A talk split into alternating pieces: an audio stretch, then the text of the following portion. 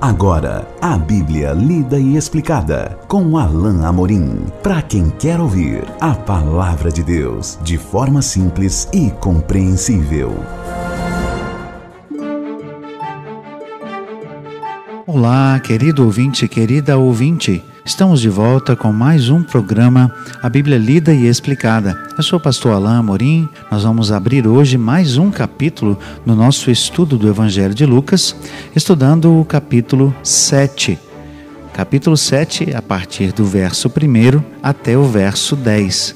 Acompanhe comigo a leitura da bendita palavra de Deus.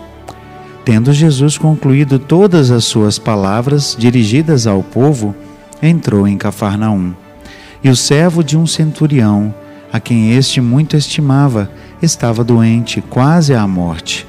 Tendo ouvido falar a respeito de Jesus, enviou-lhe alguns anciãos dos judeus, pedindo-lhe que viesse curar seu servo. Estes, chegando-se a Jesus, com instância lhe suplicaram, dizendo: Ele é digno que lhe faças isso, porque é amigo do nosso povo, e ele mesmo nos edificou a sinagoga. Então Jesus foi com eles. E já perto da casa, o centurião enviou-lhe amigos para lhe dizer: Senhor, não te incomodes, porque não sou digno que entres na minha casa. Por isso eu mesmo não me julguei digno de ir ter contigo. Porém, manda com uma palavra, e o meu rapaz será curado. Porque também eu sou homem sujeito à autoridade, e tenho soldados às minhas ordens, e digo a este: vai, e ele vai e a outro: Vem, e ele vem. E ao meu servo: Faze isto, e ele o faz. Ouvidas estas palavras, admirou-se Jesus dele e, voltando-se para o povo que o acompanhava, disse: Afirmo-vos que nem mesmo em Israel achei fé como esta.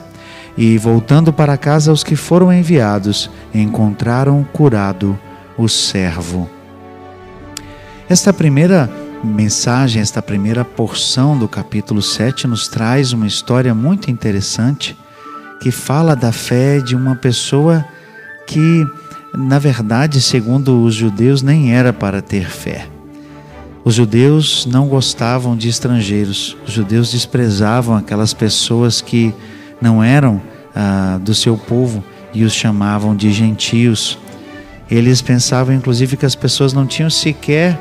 Ah, o direito de conhecer a Deus.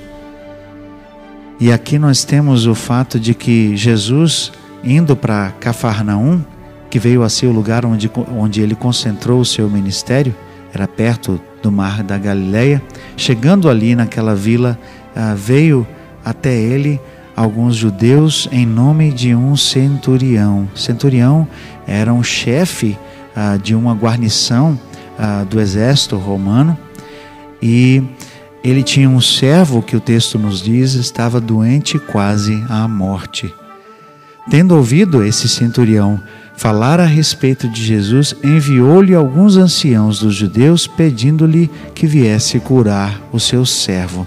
Até aqui parece que é mais uma história de alguém que precisa de uma cura, de alguém que tem uma necessidade e que vai, vai então ao encontro de Jesus.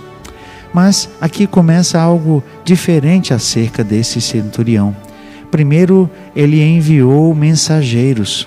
Talvez isso pudesse fazer a, um leitor de primeira leitura aqui no texto pensar que esse centurião era alguém que nem se deu ao trabalho de ir até o mestre ele mandou emissários quando ele mesmo que queria que o servo fosse curado, poderia ter ido até Jesus. Mas não é isso que nós lemos aqui. Primeiro, porque os próprios que foram até Jesus disseram para Jesus: Ele é digno, ele é uma pessoa boa, ele nos ajuda, ele edificou a sinagoga. Certamente com o intuito de fazer com que a sinagoga promovesse ali a paz, não é? Certamente era interesse do império, mas eu creio também que isso diz muito a respeito desse centurião, que era considerado uma pessoa justa, uma pessoa boa. E depois nós entendemos por que ele enviou mensageiros. Ele ele manda que os mensageiros então digam: Mestre, não sou digno de que venhas à minha casa. Veja a atitude humilde desse centurião.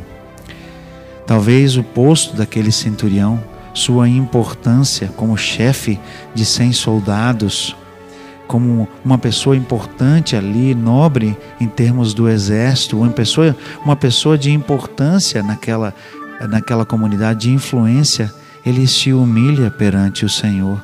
Ele diz então, como nos diz o verso 6, ah, já perto da casa o centurião enviou-lhe amigos para dizer: Senhor, não te incomodes, porque não sou digno de que entres em minha casa. Por isso eu mesmo não me julguei digno de, de, de ir ter contigo. Talvez eu e você fizéssemos um juízo apressado desse homem que sequer uh, se deu o trabalho de ir à presença de Jesus, quando na verdade a sua atitude mostra a sua humildade, quando na verdade outras pessoas tinham um relato de que ele era uma pessoa boa, uma pessoa justa, correta. E aqui nós vemos o seu coração, a sua humildade, ele não se achava digno sequer de ir à presença de Jesus. Mas ao mesmo tempo nós vemos uma terceira e importante atitude aqui nesse centurião, centurião, perdão, a partir do verso 8. Veja o que o texto diz: porque também eu sou homem sujeito à autoridade, e tenho soldados às minhas ordens, e digo a este vai, e ele vai, e a outro vem, e ele vem e ao meu servo: Faze isto, e ele o faz. Ouvidas essas palavras, admirou-se Jesus dele e, voltando-se para o povo que o acompanhava, disse: Afirmo-vos que nem mesmo em Israel achei fé como esta.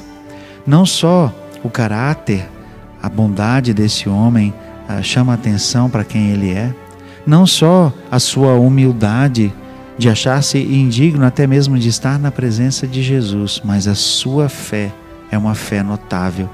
E ele crê piamente que apenas uma palavra de comando de Jesus traria a, a, a cura ao seu servo. Ele mesmo diz: dá uma ordem, porque eu também sou um homem que vivo sob autoridade e tenho soldados a minha, na minha autoridade. Eu digo alguma coisa eu digo a este vai, eu digo àquele vem, ele vem, e eu digo a esse faz e ele faz. Então ele está aqui dizendo: Jesus, se tão somente tu disseres uma palavra, meu servo estará curado.